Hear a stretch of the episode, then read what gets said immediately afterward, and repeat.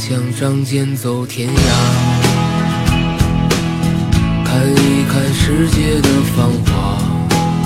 各位老师、各位读者，还有自由军的各位听友，大家上午好。相似的灵魂，再遥远也能互相看见。平行美利坚读者见面会现在开始，欢迎大家光临我们的活动现场。谢谢大家。啊，嗯，很高兴今天能与自由军的各位听友在这里相见。嗯，很荣幸。我先介绍一下咱们这个活动的嘉宾。嗯，首先是自由军。嗯。他是我们《平行美利坚》这本书的作者，也是随口说美国的主播，也是就是特意漂洋过海来北京看望大家，大家欢迎他。嗯，呃，第二位嘉宾是我们华文出版社的社长宋志军宋社长啊。嗯宋社长最近一直在外面学习，也是听闻自由军要回北京做活动，特意从那个郊区赶回来的，风尘仆仆的。谢谢宋社长对我们的支持。嗯，第三位嘉宾是我们华文出版社的总编辑于左赞。呃，于总之前是那个呃中华书局上海分公司的总经理，也是一位特别资深的出版策划人。嗯，就是很也是出版了很多的好书，大家欢迎于总。嗯，呃，就是《平行美利坚》这本书，大家应该很熟悉了，对吧？呃，这本书上市三个月以来，取得了很不错的成绩，呃，多次在那个京东网、当当网图书榜单的占据前三甲的位置，就是。大概就是平均每周、每几周或者每每每一两月都要登一下前三名，这个成绩是很不错的。当然，就是首先要感谢的就是自由君，他为这本书付出了特别多的心血。呃，像我在跟他沟通的时候，一天二十四小时，我随时给他发信息，基本上就是很快能得到关于这本书的这些问题的回复。他就是付出了特别多的心血。嗯，我们当然还要感谢的就是我们在座的各位听友。你们和作者一样，也是我，都是我们这些这做书人的衣食父母。谢谢大家。嗯，当然这本书吧，呃，最后能够顺利出版，还是要谢谢我们出版社的同事和领导的支持。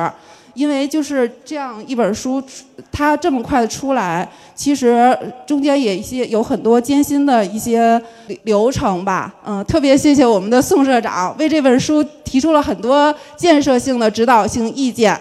下面我们有请我们的宋社长给大家分享一下，就是这本书的出版发行情况，与大家做一个相对专业的一个分享。大家欢迎。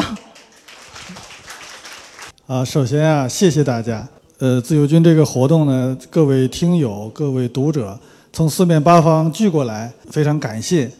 呃，第二个呢，要感谢新华书店总店城市书房。呃，新华书店总店跟我们华文出版社啊是兄弟单位。呃，感谢他们给我们提供这样一个优美的，而且比较宽敞的一个环境。当然，最要感谢的还是自由军，真是漂洋过海是吧？不远万里，要志合者不以山海为远。真的，大家就是因为志同道合才走到一起来，所以呢，这个非常感谢自由军，而且这次他回到国内要走十几个城市，是吧？呃，非常非常辛苦，十三个城市，呃，所以我呢表首先表达一个这个心情。第二个呢，就是关于呃自由军的这本书，其实作为这个整个出版流程来讲，应该是我们主持人方浩飞编辑最清楚。呃，我想跟大家分享的是什么呢？就是中美关系实际上是不管两国是什么样的一个定位，你说是竞争也好，是吧？是合作为主也好，都是大家不能绕开的一个关系。我想在座的各位，呃，包括没有来的很多的读者也好，这个听友也好，它实际上大家都跟美国有直接间接的联系，有的呢很可能大家的亲友就在美国。是吧？有些这个可能孩子啊什么在美国生活，大家很希望了解。有的呢是有些间接的关系，比如说中美关系好的时候股市大涨，是吧？中美关系要是紧张的时候可能暴跌。就是实际上这个大国之间的关系跟每个人都很有切身的利益，有的是你可能直接的感觉到，有的是间接的感觉到。所以我想呢，就是我们如何去认识美国、看待美国，这样一个，不管你把它定为对手也好，定为一个合作伙伴也好，你都必须去很好的认识它。所以呢，我想这是自由军做这个节目的一个很大的意义，也是我们出这本书能给读者提供的一个很大的意义。所以我想呢，就是说我们需要一个比较理性的、比较客观的来看待美国。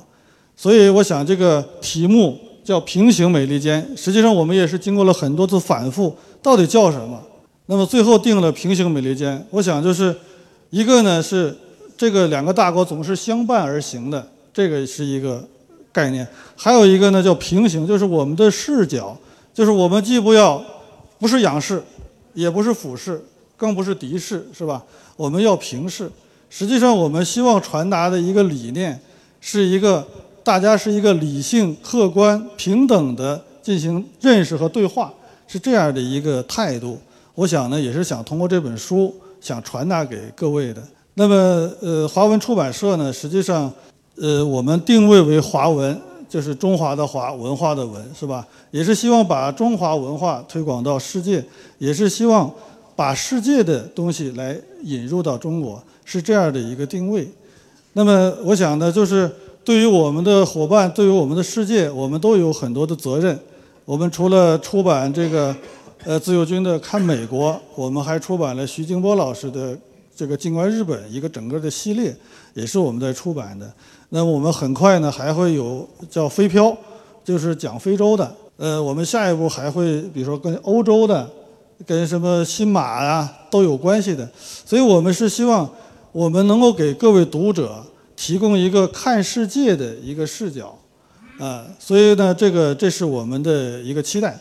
我想呢就是大家来这里其实主要还是想听自由军来讲。我不想占用太多的时间，最后还是对大家的光临表示热烈的欢迎和衷心的感谢，谢谢大家。年少的心总有些轻狂，如今你。呃，谢谢宋社长的精彩发言。其实我们宋社长也是一位特别有名的那个出版策划人。咱们像咱们比较熟悉的于丹的《论语心得》，还有倪萍的《姥姥语录》，就是背后的幕后策划者都是我们的宋社长。对，在过去的呃十几年来，他是为我们提供了很多的精神食粮。嗯呃，其实我刚才有点紧张，忘了做自我介绍了。呃，我是那个《平行美利坚》的责任编辑，我是方浩飞，也是今天的主持人。嗯呃，其实。谢谢谢谢，啊啊，大家不用太热情，因为我会紧张的。就是《平行美利坚》这本书，我们其实和自由军前前后后就是经历了大概有一年的磨合时间。嗯，整个出版流程可以说就是也是用可以用呕心沥血来形容吧。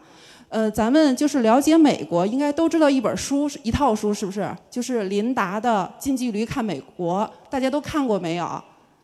没有看过啊，那本书是写美国的比较经典的一套书，嗯，它文笔很凝练，然后很客观，然后它也有带有一定的深思性，就是很多，就前段时间大家还在说，一提起美国就要提起林达的这套书，我跟自由军在磨书的过程中也多次提到这本书，这本书有有一个特点，就是作者的写作年代距离现在已经有二十年了，他的开始写应该是在一九九七年。呃，就是它里面的内容已经完全跟我们的时代已经不相合了。你想，二十年中国发生了翻天地覆的变化，美国也是啊，肯定也是翻天地地覆。自由军一直就说说我要写一本跟现实现代中国平行中的美国，我要把大洋大洋彼岸的这种生活，呃，介绍给大家，不求做到像那本书那样中经典吧，但是也一定要做到客观真实。我觉得他真的是做到了，嗯，下面我们就有请自由军为大家来分享《平零平行美利坚》创作的幕后的故事。谢谢大家，嗯。非常感谢今天到场的各位啊，特别感谢我们的宋社长。呃，我呢来之前做了一段这个视频，呃，也是我们的暖场视频。那么大家可以再再放一遍，对。那么这个视频是我自己一帧一帧做出来的，里面配的诗、配的歌，所有的这个影像全是我平时在生活当中拍下来的。这个就是雷尼尔山，这个是现在的美国国家公园的标志，就是这个，嗯。这个是我们在华盛顿的时候，Washington D.C. 后面就是那个，呃，不是白宫哈，是国会的那个大厦。啊，这个是今年我们刚刚在就是洛杉矶拍的，满山遍野的那是黄罂粟花。这是我们在纽约中央公园骑自行车的时候，啊，这个叫房车阿拉斯加，大家都听过我的节目哈。这个是夏威夷，对，我们开的是 Jeep，哎，啊，这个是我们那边的滑雪的一些场地，在加州有三个。这个滑雪很好的地方，啊，这个是我们当时去冰川，这个是叶子去冰川，那这个就是冰沟啊，如果掉到这里面就万劫不复了啊。这里是这个是北极了，呃，这个是我们在阿拉斯加的那个呃飞机上看整个，这都是冰川，这都是冰川。冰川的特色就是这个冰是蓝色的，这是我开飞机的时候。以前叶子坐别人开的小飞机都是发晕嘛，我开它就不晕，啊就怕掉下去。这在夏威夷，对，这在夏威夷，这下面全部是那个七几年的火山的熔浆，呃，它干掉之后就是这个样子。这也是夏威夷的，这里面有叫这这是他们的黑沙滩，那这个叶子就是喜欢这样坐在这个悬崖边上的。没有什么可以阻挡你对自由的向往。OK，再次感谢我们的华文出版社哈，能够支持我，也是在后面推了一把。就是说，我的这音频做了很久，大家可能认识我呢，也都是呃随口说美国这个在喜马拉雅上的这个音频节目。那我其实有。三个身份了，就是头部主播，然后呢，我的公众号也还也还行，有出过这个十万加的这个文章，那还有呢，就是这个写这本《平行美利坚》，那么书这一块，我是一直想，一直想写，但是呢，最后很多事情我们落到实处，它需要有一个人呢在你背后推一把，那么这个就是我们的华文出版社，所以我非常感谢他们。特别是要感谢我们的这个浩飞，对我们的责任编辑。呃，很多我们叫有缘分，其实它也是有很多的综合的条件构成的。其实有之前有很多的出版社跟我聊过，说哎，能不能把你的这个内容变成书籍？很多很多的这个编辑。那浩飞跟我联系的时候呢，他的身份是我的听友。他对我的节目里面的所有的内容都非常了解，然后这么一聊，就我就觉得，哎，这个可能是缘分到了啊，应该要来做这本书了。那么在这个磨合的过程当中，其实是非常顺利的，呃，所以我是非常感谢有这么一个好的这个编辑，对，呃，所以我也在他的给他的书里面写了一段话，说你是这本书的第二作者，啊，这个确实是在我后面推了一把。才有了这本书，那么这是我的第一本书，后面还有一个系列，就是随口说美国的系列。因为大家其实如果听过我的三百多期节目的这个听友的话，知道我的内容是还有很多的啊。那么这本书是一个等于是一个总的框架，它把最基础的，因为大家知道美国呢，有的时候我们。看美国这边呢，它会有很多的不了解的地方，比如说美国人为什么持枪啊，啊是吧？就这些东西，它是美国的现实。但是呢，你去慢慢的了解它，你要先明白一是什么，才明白二是什么，才明白三是什么。那突然间有些人就在三这个点上反复的跟你讲的话，你很难理解，所以必须从基础开始。所以这就是我做平行美利坚的意义。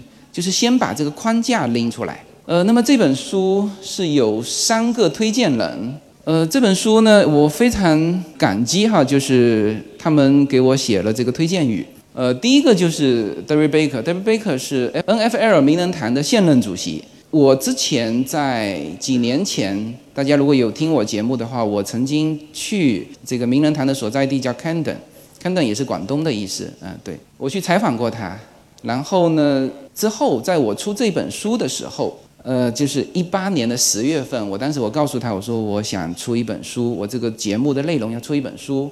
那么是不是请他能够帮我写一个推荐语？那我没有想到他是写了很长的一段 email 发给我，我很感激。那么他在里面就提到几点啊，一个就是中美的亲密互动可以将全世界拉得更近，还提到就是以一种理解和欣赏的眼光看待日常美国人的生活。啊，他说以这种方式去看待世界的话呢，世界将变得更加美好。他这个话也很贴合。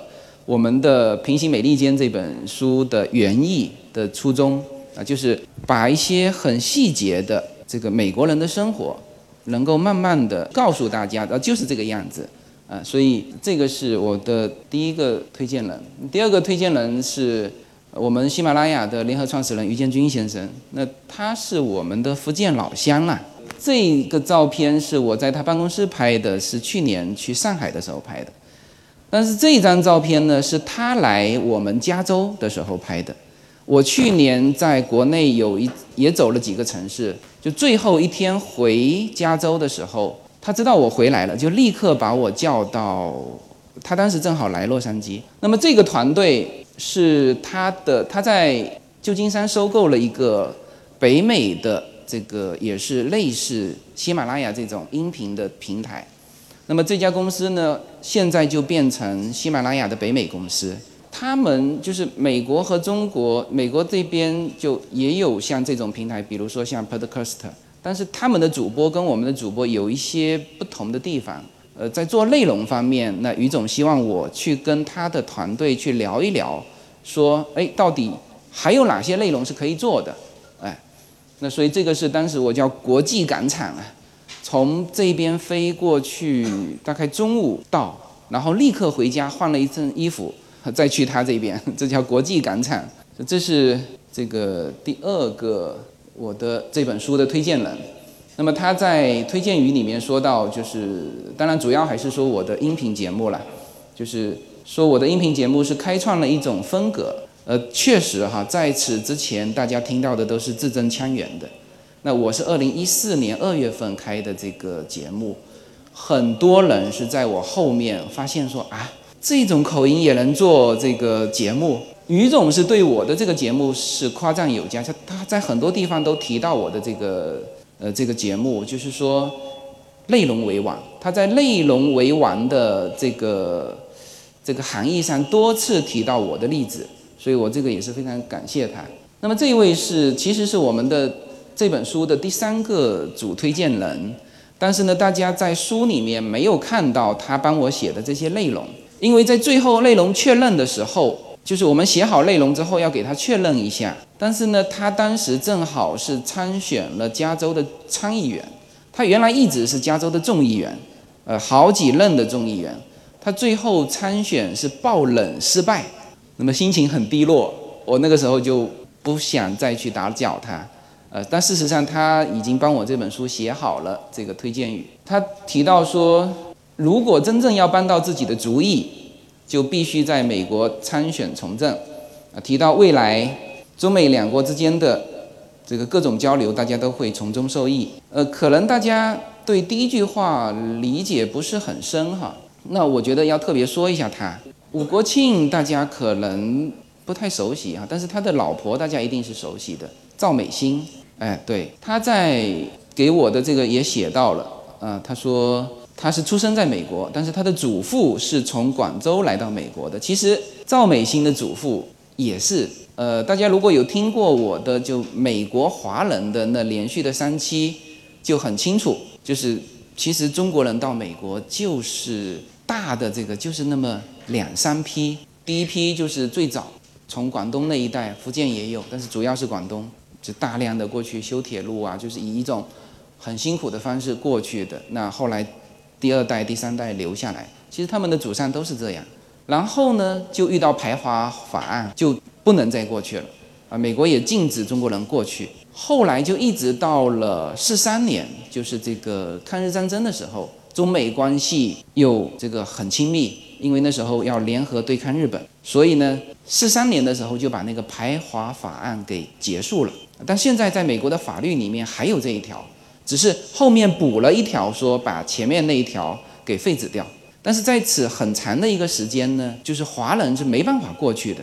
这里面就是指所有的华人，所有的台湾、香港那时候都没过去。四三年之后就一直在打内战嘛，是吧？然后就一直到了台湾是到了五五十年代、六十年代陆陆续续过去的啊。那么，所以我们在洛杉矶，在美国也会，特别是在洛杉矶会遇到很多的台湾人。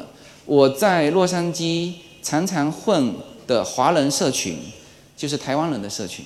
大陆人过去还偏迟，大陆人真正的是八十年代之后。我昨天晚上还是跟这个易公主的几个聊这段历史，就是大量的是福建人过去。福建人在美国的华人里面占到四分之一，四五百万的这个美国华人，但是福建人占到了一百一十万，啊，其实就是那三个县。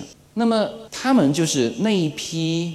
过去的到第三代，你知道美国是一个什么样的？它其实是很讲法律，那么呢，就要在这个立法上，就是在很多东西，嗯，这个你一旦形成法律，大家就严格按照这个执行。那么形成法律就显得尤为重要。所以呢，在美国权力非常大的，其实就是这个各个城市、各个州、联邦的参议院和众议院。那我们说到联邦的众议院的话，就只有三个华人，参议院没有华人，现在没有，连亚裔都没有。呃，曾经一个亚裔是日本人，日本裔在美国的联邦参议院有担任过职务。那现在是整个的众议院只有三个，但三个呢，其中另外两个是台湾来的。那虽然说我们说华人哈，这个是一体的，但是有的时候遇到一些小的细分的一些利益的时候，比如说平权法案的时候，那台湾举手说，那我我喜欢平权啊，是因为说台湾人少嘛，是吧？他平权之后，在教育方面可以获得更多的资源。就遇到这种细分的时候，你就会发现，真正能够代表就是赵美心，因为他只有他一个是来自中国广东的。当然，他现在已经经过第二代、第三代了，那更多的应该是叫代表他的选民的利益。但是你从这个去追索呢，他只有一个是这个目前美国的众议院的呃华人，她老公七十几岁了。这个你看哈，这另外一张照片是我跟他一起吃快餐的，呃，他当时是呃过来。然后自己开车，没有任何随从，呃，七十几岁自己开车过来跟我们聊事情。然后中午我们说那就吃个饭吧，哎，那就吃快餐，啊，就是这个样子。因为他当时在参选美国的加州的参议员。那这是我的三个推荐人，也我也借这个，呃，因为今天如果是签售会的话是第一场哈，我之前办的两场实际上是听友会，那所以现在我们把这个活动就是叫做。读者听友会，因为增加了一个读者的这个内容。嗯，随口说美国是什么？这里面我再简单的再回顾一下。呃，但确实是很多人今天来说是一四年开始听我的节目，要不要再举一下手？一四年听我节目的，哇，好，这个这个现场很多很多很多。对我是一四年的二月份才开始做这个节目。喜马拉雅是什么时候成立的？是一三年的下半年。才成立的，所以这个大家都是很元老级的喜马拉雅的听众，也是我这个随口说美国的听众了。那么当时我其实是一种很无心的分享，呃，也有点像这个分享在朋友圈啊，或者是呃，我之前写那个博客，后来发现哎，可以用一种语音的方式。那我觉得这个我说东西呢，也还比较善于在很复杂的这种。环境里面就很快的能够找到一些关节点，这个呢，这个一会儿我的好朋友这个裘谦可以呃聊到我以前跟他们交流的时候，就是我有这个有这个一点点的优势吧，所以我觉得哎，我可以说这个音频节目。然后慢慢的就开始说，这是一个非常无心的叫无心插柳柳成荫。但现在呢，这个节目算是美国这个点击量最高的节目，就是关于美国生活的，也是目前能够在网络上找到的关于美国生活最全的信息。因为我们已经做了三百多期的节目，有免费的随口说美国，也有付费的两个专辑。那现在呢，我在我的小程序，就是在我的叫无限空间，就是这个公众号里面呢，呃，还联合了很多我在美国的一些朋友，他们有的在美国教育方面有专长，啊，有的比如说是一些女性话题，啊，大家的这个叶子的这个美国闺蜜圈，呃，都建议这个跟美国希希望了解美国的内容的女性朋友们可以去听。因为这个女性话题，我有的时候不方便，或者说肯定也说不清楚。那么他以三个女性的对谈的方式来聊美国的一些生活上的一些女性关心的一些话题，这是一个也是一个很好的节目。那么也就是说，我现在的这个随口说美国延伸出来的这个内容，那肯定是可以说是目前互联网上能够找到的关于美国的这个内容最多的一个节目了。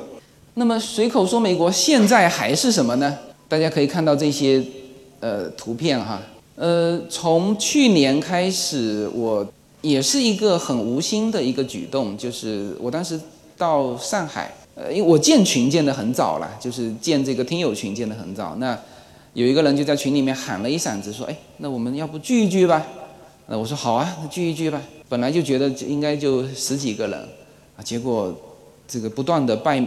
报名接龙啊，就接到四五十人，后来就有了第一次的叫做上海的听友会，后来有了北京的听友会啊。北京我们的群主在在这边，小鱼啊，可以站起来，大家认识一下。对，哎，就是我们的这个社群呢，是属于什么样的一个社群呢？就是属于极为高质量的社群，也是极为高效的一个社群。就第二站开到小鱼这里，就开到北京的时候，我们北京的时候办了两场。他办完这两场，就迅速形成手册。手册这个东西一拿出来，就是非常非常的这个高效的企业化的东西。好，到了后面广东、深圳就已经办得非常像样啊。所以今天大家来的时候会看到我们有专门的 T 恤，有有有这个宣标。呃，就我们好好几个地方有专门的自己的服装嘛，包括武汉、深圳。啊，那这次广州是做了自己的这个徽章，他当时想做成广州，我说不要广州，你这个徽章呢就是全国可以通用的，其他的城市如果需要，那也直接链接那个就可以买了，就不要再去开一次模了。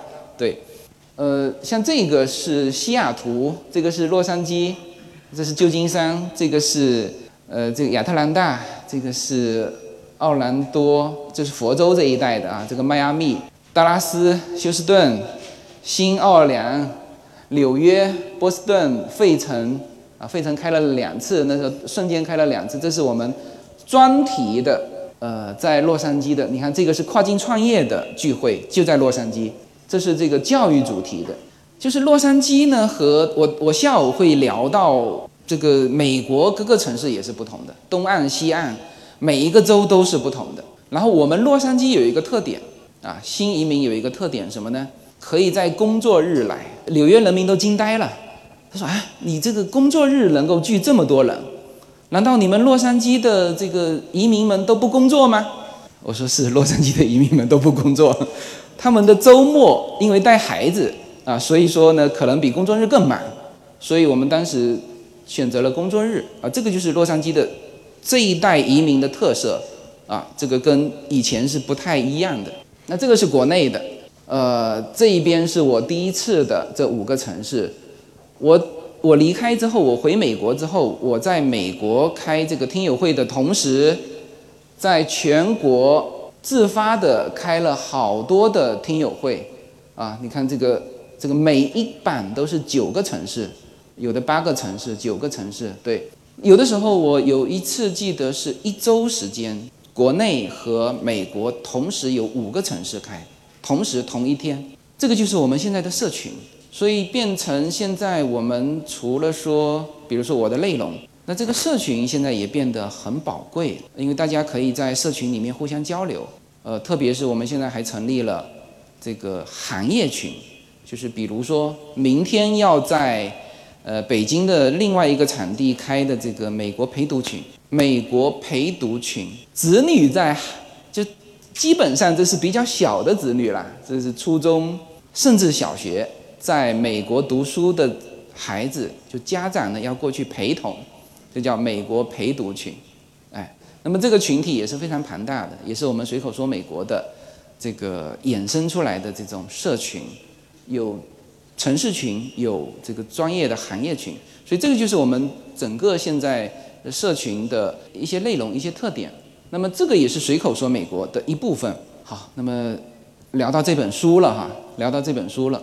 那这本书之前我曾经。觉得是应该是蛮简单的哈，就是直接从我的呃音频的内容里面就直接能够转换过来。后来我开始做这件事的时候，发现这个肯定是不现实的啊，因为语音的内容和文字的内容是大不一样。所以呢，我就变成开始了什么总结和提炼。然后呢，有一些观点，我会五年之后再回头看的时候啊，比如说什么呢？比如说，我最早说美国的时候，其实更多的是在说加州，是吧？比如说，我说美国高速公路都不收费，啊，这个东部的这个小伙伴们就举手了，他说不对，你说的不对，我们奥兰多的高速公路收费，是吧？那所以呢，有一些东西呢，我五年之后也在修正它，呃，因为五年之后我几乎走遍了全美，所以呢，也确实就是会。呃，看得更多，就会把一些内容进行一些重新的，就是重新创作。那这本书呢，现在也成为什么呢？也成为叫做中美穿梭者人手一册的工具书，因为它里面有很多，比如说税收，呃，这个税收你听过一遍是记不住的。所以我在厦门的时候呢，有一个听友，他说他一边听我的节目呢，一边做笔记，就是把它，我相信很多的听友是有这种习惯的，就听我的节目就把一些内容给。提炼出来，记下来。他说几年下来，他呢的笔记集成了一本书，然后发现我出书了。他说你这本书怎么不早出啊？我就不用去做笔记了嘛，是吧？所以现在呢，这本书也确实是成为这些人他有的时候会翻看一下，比如说每个家庭的这个收入的这个标准，呃，哪一些是可以享受 Obama Care 的，哪一些是你只能买商业保险的，是吧？在这些方面，他会有很多的数据。那这些数据呢？我第一本出书的时候没有太多经验啊，就是查询一下就写进去了。后来这个在最后一个环节，就是我们的编辑跟我校对这个数据的时候，他是一个非常非常严谨的态度，就每一个数字他都叫我拿出出处。你说这个华人的比例在在这个美国是一点二，你拿出证明来，然后我就要翻回头，我说这个还要找吗？他说要。然后我就翻回头找了无数的数据，所以我这一本书的数据是非常详实的。呃，曾经我们出版社的人说推荐这本书的时候，说这个是是数据上的美国啊，或者说以数据来说美国，那就说明这一本书是这个数据是很多，而且都是很详实，而且都是很准确的，所以这一本书才会成为说人手一册的叫工具书。呃，也是什么呢？也是。我们叫做社群定制的一个第一个产品，呃，这本书是我在这本书出来的那一天写了一篇公众号文章，我就说这本书其实是大家非常好的互相馈赠的一个礼物，因为有一些东西没有办法跟别人说的太太多的时候，你就可以拿出这本书说，要不你先看看这本书，回头我们再讨论一些事情，是吧？嗯，那。书和那个音频毕竟太多了啊，三百多期，那翻回头也不知道要定哪一期。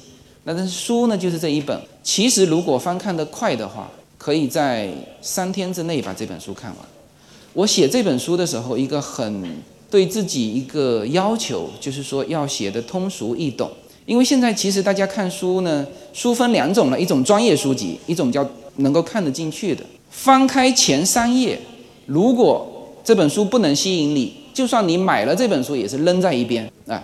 所以我对这本书自己的要求就是能够让大家看得下去。这个也是在现在读书非常困难的时代，对作者的要求。你不能说啊，我这本书写的水平很高，怎么样叫孤芳自赏不行，你必须要让读者能够认同你啊。那这个是当时在京东和当当排名第一的时候我的一个截图。刚才我们的宋社长和 这个这个浩飞。呃，责任编辑也聊到为什么起名叫平行美利坚，就是当时起这个名字的时候，我也有很多想法，然后也想了很多。其实最后是有一个人在北京这个听友会的时候说了一段话，我就想起那个人说的很感动嘛，我就记在心里。他说我是在一三年移民美国的，那么他也是在一三年的时候有一个机会可以移民美国，但是他。工作啊这些，他他没有选择这个路，但当然他当时也对移民美国这件事情觉得说他能不能走下去，所以他最后是选择没有，然后发现他发现他的家庭跟我的家庭很相像，呃，年纪大家都差不多嘛，然后也是有两个女儿，呃，所以他觉得他就一直在关注我，然后到了去年北京听友会的时候，他来现场，他说他很相信一个叫平行空间，他。感觉我就是那个平行空间中的另外一个他，就他当时如果选择一三年如果选择去美国，可能就会面临我要面对的诸多的这些困难也好，或者说是就是生活上的看到的一些东西，所以他说这叫平行空间。哎，我觉得这个很好啊。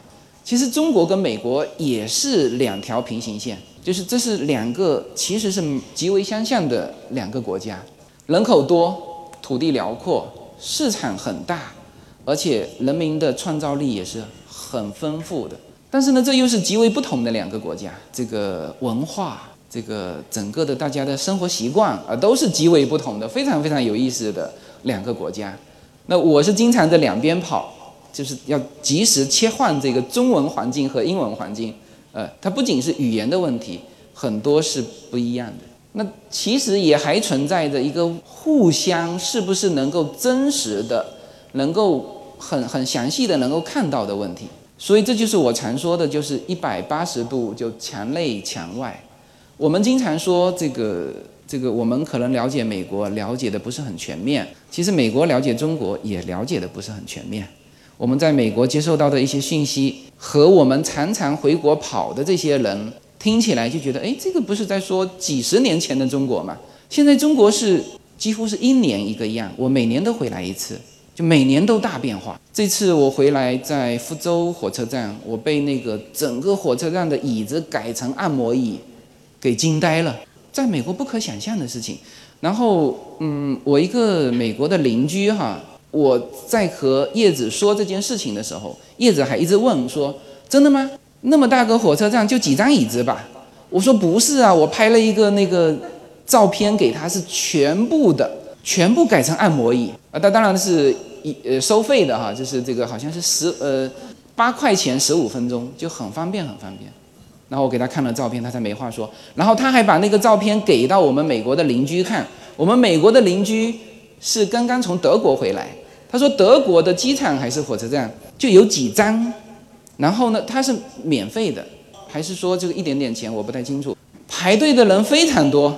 我说你这个要到我们福州火车站来享受，这个全部是按摩椅，变化是非常大的。所以我们在美国也经常听到、看到美国的媒体在说中国的时候，其实也有大量的偏颇的地方，有两种偏颇。一种是他就是主观就这么认为，啊，还有一种就是说他没有看到，就很多东西叫眼见为实，你看到了哦，就立刻知道就是这么回事，哎，那么本身美国也是平行线，那么我下午会给大家详细的展开东部西部这个东西两边文化不同，就是美国的东部西部哈，不是不是东方西方哈，今天上午这个我们陆姐坐她的车过来。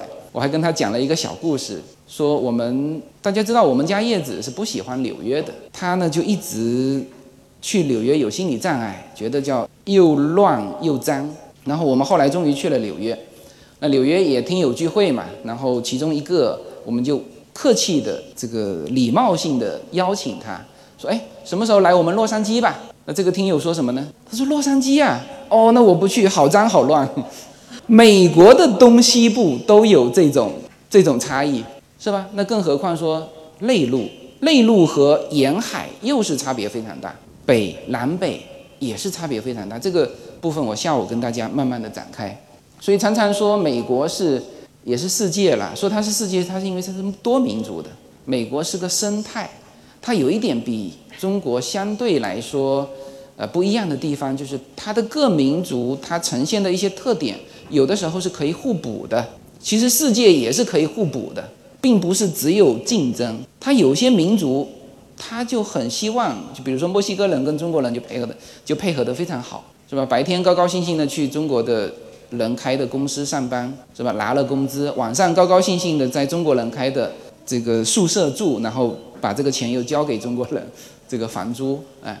这个是一个多民族的，所以说美国是个世界，啊，这个是我的一个感受。那么这张图片哈，是我当时自己设计的，希望说能够成为书的封面的，啊，那也非常感谢这个这个浩飞能够在这个方面还跟我这个磨合了很久啊。那最后是以一个很很漂亮的这个书的封面出现啊，就不是这个样子。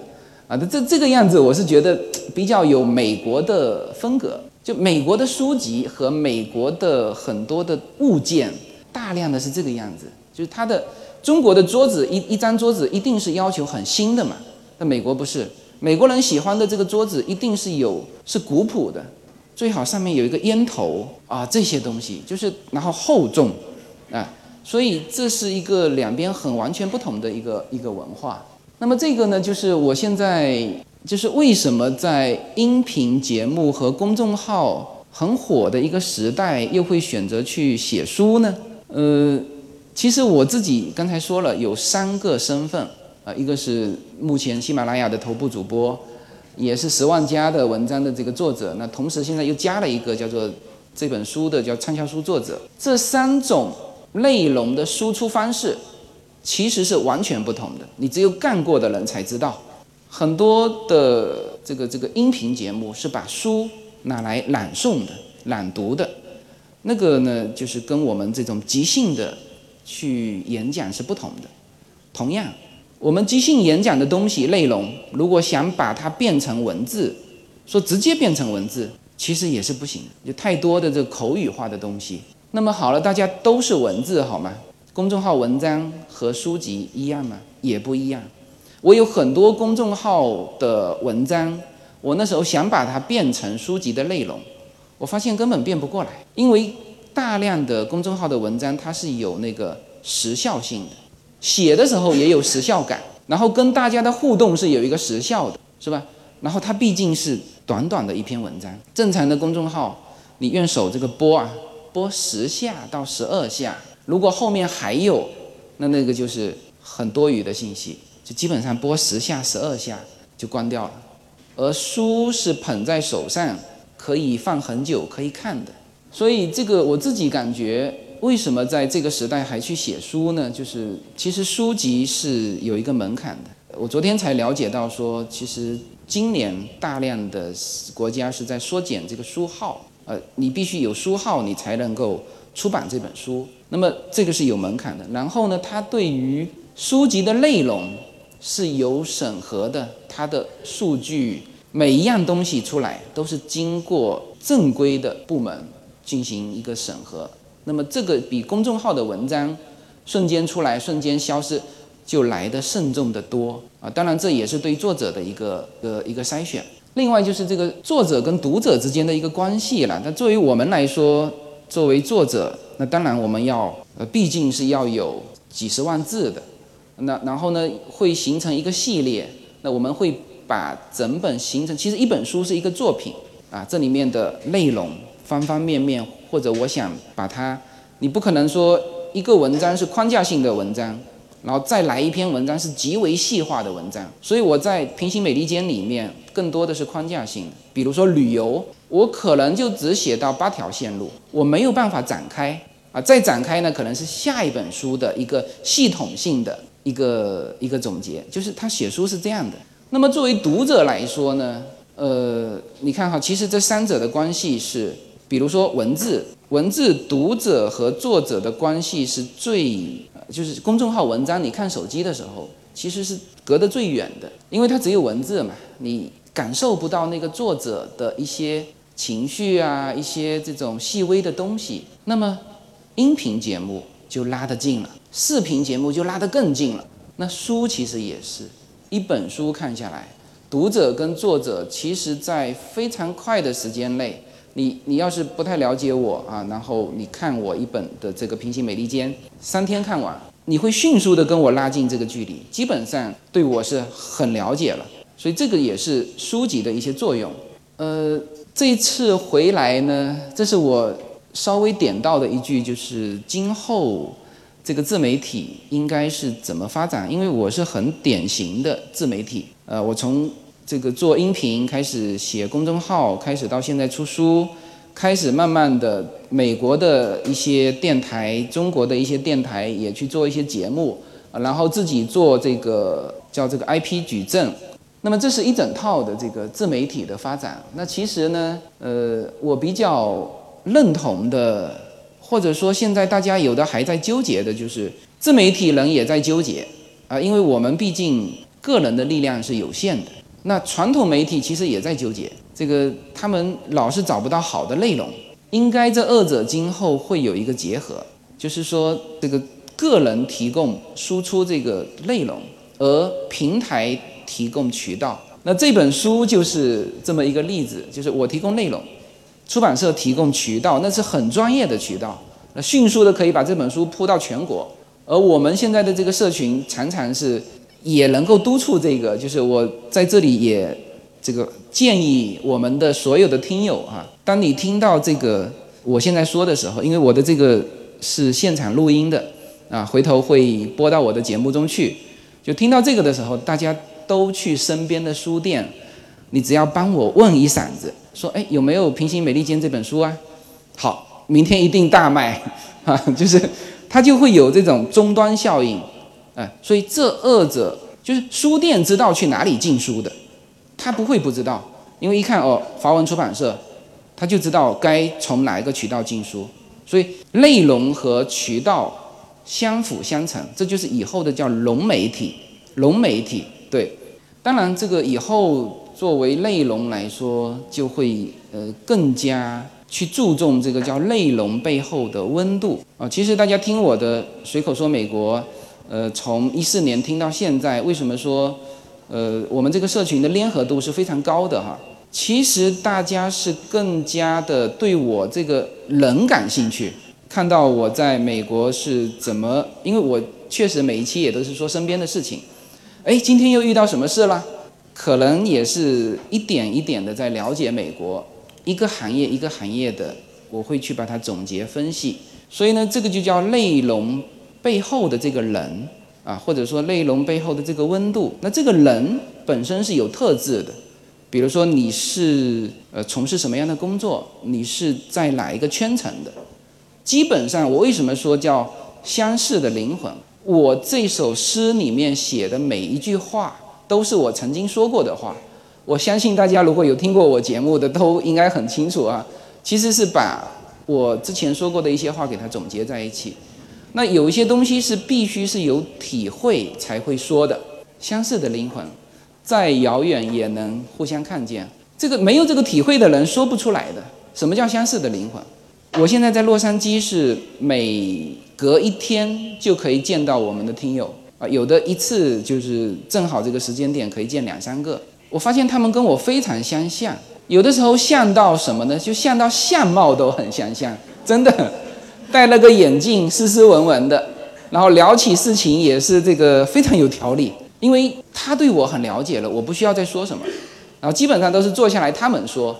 我发现他的条理性非常强，几乎每一个都是一样，这就是非常相像的。我们的这个社群，所以为什么说每一次社群聚会，我都完全不担心说大家会聊不到一起？这本来就是通过这个是一个筛选器呀，是不是？这个节目是一个筛选器，呃，大家就是能够三观一致啊、能够走到一起，这就叫相似的灵魂。这不是文学上的一种，好像文学性很强，不是，这是真的生活当中的一种提炼和总结。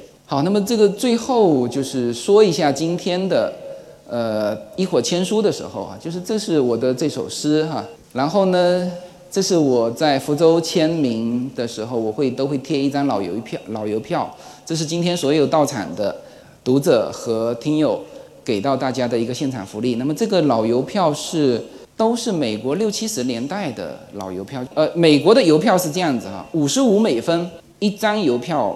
寄全国，呃，他不用去考虑，就是一张邮票寄，现在都不标多少钱了。大家去买美国的邮票，写的 forever，永远，永远对，因为以前是这样子，以前都是最早五分钱开始，五分六分，今天大家大量的可能会拿到八分钱的邮票，十分、十五分、二十五分，一直到现在的五十五分。美国也通货膨胀嘛，是不是？从这个邮票你就可以看得到，八分的基本上都是六七十年代的。包括美国第一次登月的啊这些，所以这个邮票是非常，我觉得是非常珍贵的。我正好这次去参加这个洛杉矶的有一个拍卖会的时候，我拍到的，所有都带来了。然后那个估计这十几个城市走完，我还担心不够贴。昨天从洛杉矶又给我寄了两包，是是这种世界的邮票，这种的呃邮票，因为美国的邮票可能这次会全部贴完，但是这些邮票也是非常漂亮。然后这个是这个这个印度的甘地，还有当时俄罗斯的呃苏联的一些邮票，所以我为这一次的呃十三个城市的这个跟大家的见面啊，跟大家的聚会，也是呃准备了一些大家的一些意外的惊喜。那么希望呢，大家今天能够在这里度过一个我们有完整的一整天哈，可以一会儿慢慢的大家互相交流，好吧？那谢谢大家。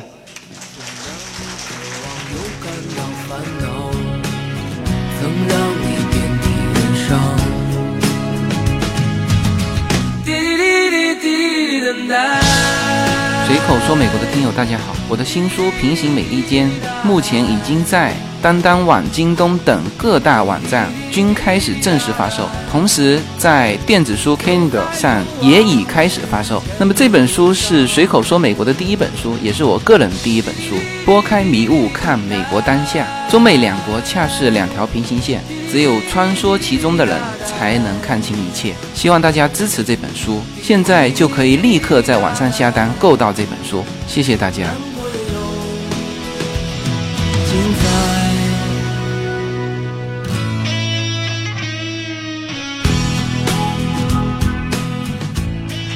嗯，谢谢自由军的精彩分享。嗯，其实刚才自由军提到这本书的数据的问题。嗯，这里可以跟大家透露一下，这本书里面的所有的数据，我们用了一个月的时间才对完，就是中间很煎熬，就是有一些进不进行不下去了，因为有的数据是需要通过计算才能算出来的。我当时就说，我说中国的这个医保数据，我从来就没有关心过，我也没有弄清楚过，我我现在要对美国的这些数据，我说这挑战性太大了。嗯，但是那个自由军他很坚持，他说这些数据一定要有的。我我要我要介绍的是一个客观的美国，呃，数据是不会骗人的，只呃只有让数据说话，大家就会知道美国的真实的样子是什么。嗯，还有呃，第二个要跟大家讲的就是刚才自由军写的那首小诗，还有那个音，还有他做自己做的那个音视频，呃，当时他。发给我的时候，应该是在晚上十点多左右的时候。我其实当时是在家看稿子，然后我我看到之后，我就回了一个“很闲呀，太闲了”。然后结果他没理我，好几天没理我。后来我一想，后来我就想这事儿，我说怎么可能闲呢？这本书都是他自己就是加班加点自己默默做出来的，他肯定是自己花了几个夜晚。夜深人静的时候，自己在洛洛杉矶的工作间里面剪辑这些视频，而且还做得很精美，能做到这个程度，他是一个自媒体人，是一个业余人士，做到这种程度，应该是花了很大量的心血的。其实他真的就是为了这次回国跟大家的见面，付出了很多很多的努力。嗯，他虽然没有说，但是我其实是可以感受到的。嗯，尤其是他的那首小诗，我觉得就是配的让我这个文字工作者很汗颜。嗯，咱们知道自由军以前是企业高管，后来是自媒体人，现在是畅销书作家。他可以说是经历了一次次的这个身身份的转变。嗯，大家想不想知道这背后的原因？想吧。对，自由军的一位好友裘仙哥今天来了。可以给大家做给咱们现场揭秘自由军，大家欢迎。啊，我插一句，大家有没有觉得跟自由军其实长得很像？好，大家好，呃，非常高兴能来参加自由军的这个新书发布会。呃，我来自清新的福建有福之州，是自由军的老乡。然后呢，我跟他真的是还有亲戚之缘，他是我表哥的表弟啊。然后呢，算是一个转折亲，又跟我共同在福州大学念过书。我们呢，在前十年，我们基本上我和我的太太跟他是每周一次茶聚。你们可能感觉到自由军现在的成功看似偶然，我觉得是一个必然。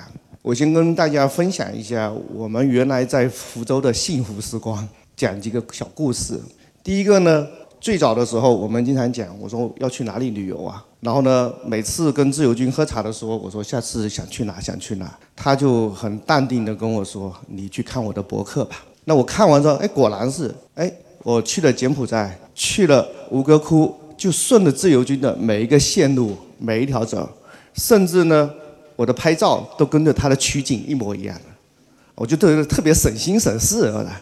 但是呢，这件事情给我的感受是什么？他确实是很用心的在做每一件事情。那第二个呢，再讲讲我们原来的茶具，因为我在福州做公关公司做了十几年，基本上我算是福州的百事通，整合资源能力非常快。自由军说，那时候福州的这个岩茶刚刚上市的时候，刚刚流行福建的武夷山岩茶的时候，那我就迅速找了到一家非常地道的岩茶店，然后我就拉着自由军。跟我太太一起去品茶，到了三个月以后呢，我还分不清楚水仙跟肉桂是什么。结果呢，自由军已经把岩茶的生产的环境、怎么品鉴，以及它的整个制茶的工艺都研究的一套又一套的，甚至可以盲品，喝出这是哪个山产的味道。然后呢，他后面又跟我说，还可以跟老板天天在 PK。所以我觉得他在每一个细节上面的话，是属于很用心钻研的。然后呢，我就是拿来主义。啊，把他的结论我说啊，以后喝品武夷山的岩茶要清香甘活。那每一个是怎么演变，他可以帮你娓娓道来。所以他很注重每一个生活的细节给大家带来的研究后面的规律。第三个呢，大家都知道，我们生活当中不可避免的都有一个投资。那投资股票呢，自由军也是一个奇才。他原来财务出身，又在上市公司当过高管。然后呢，我那时候跟我太太要投资的时候，每个月找他一趟。我说下次要买什么股票，要怎么做？因为他就告诉我，先从行情分析，行情分析完之后还企业分析，企业分析完之后，他说他研究了七八个股票，每一个股票他都去过这些上市公司的总部去研究调研过了。所以他后面就很精准的告诉我一个信息：什么时候进，什么时候出。啊，我那辆的大奔。就是他帮我赚回来的，对吧？所以这个呢是说，我想通过这个生活当中的几个点点滴滴，告诉大家，真的每个人的成功不是随随便便的。因为十年前的自由军就是这么回事，他就是不断的去独立思考、客观分析、认真研究，善于做生活中间的有心人。所以这个是我觉得是比较难能可贵的一点。大家都会觉得。可能是一个乱拳打死打死老师傅的时代，或者说是现在互联网时代是一个屌丝逆袭的时代。但是我真的是可以跟大家很负责任的说，自由军每一个乱拳都是一个实锤，绝对不是花拳绣腿。那第二个呢，再讲讲从二零一四年的这五年哈，虽然说他漂洋过海，那跟我确实就像他所说的相似的灵魂，再遥远我们也能互相看见。那我们的频次，其实我每周都有听他的节目，就感觉好像老友每周还是在品茶。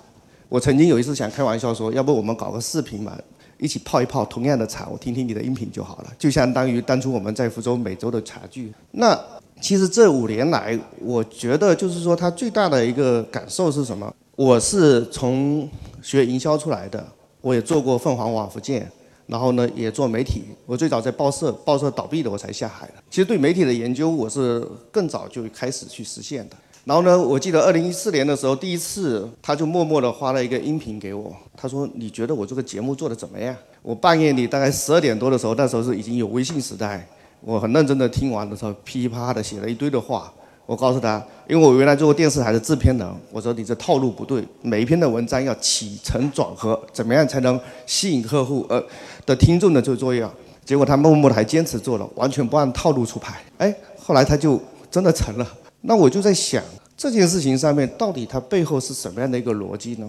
其实我经常也会跟他探讨。然后呢，他就跟我讲一句话，就说你看，你所有的都是知道，但是呢，你没去做。他就反而就提醒了我这一点。其实我跟他也算是一个亦师亦友的好友。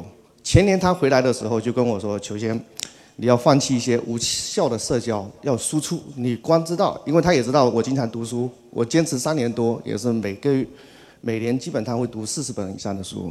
但是读书完之后，我也开始做读书笔记。但因为他的说，然后 OK，我就开始输出了。然后呢，输出就像当初自由军跟我讲的一句话一样的。”呃，勇每一次自我的突破都源于勇敢的开始。那怎么开始呢？就跟他一起互相吹牛嘛。吹完了牛都要为了自己去实现很牛逼的事情去实现。那我第二个心态也更好一点，吹牛牛皮吹破了也没关系，就当娱乐大家，对吧？也活出精彩的自我就 OK 了。然后呢，我就开始开始输出什么呢？我也答应高校，答应我们的原来的老媒体的朋友，我跟他去讲课。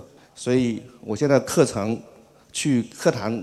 讲课去企业做培训课程，以及给员工还有呃我们的创业青年去上一些课程，我都能广受好评。所以我也非常感谢自由军，有的时候会不断的鞭策我，或者说我们是互相的一个交流。然后呢，我那时候也跟他说吹牛，我说报社倒闭完之后，我想做一家比较优秀的公关公司。那确实我也坚持了十年，我做了种子传播。那这家公司呢？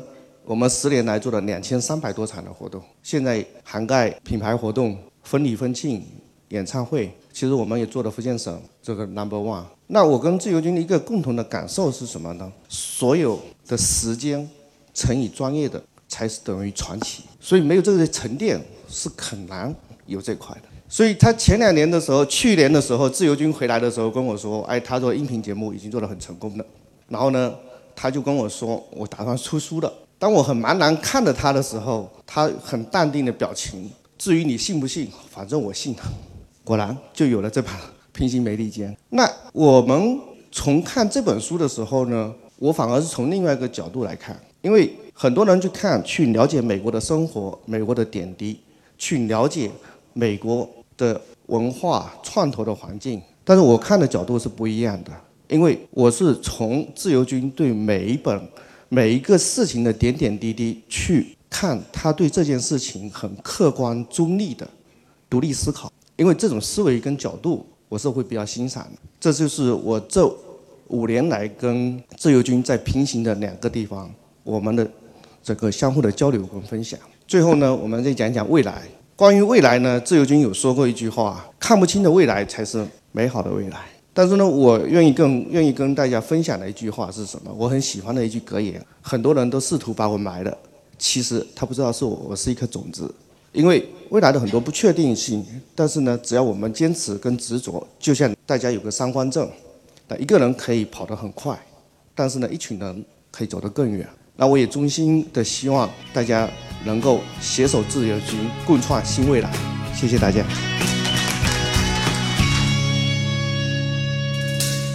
每一次难过的时候，就独自看一看大海，总想起身边走在路上的朋友，有多少正在疗伤。滴滴滴滴滴等待。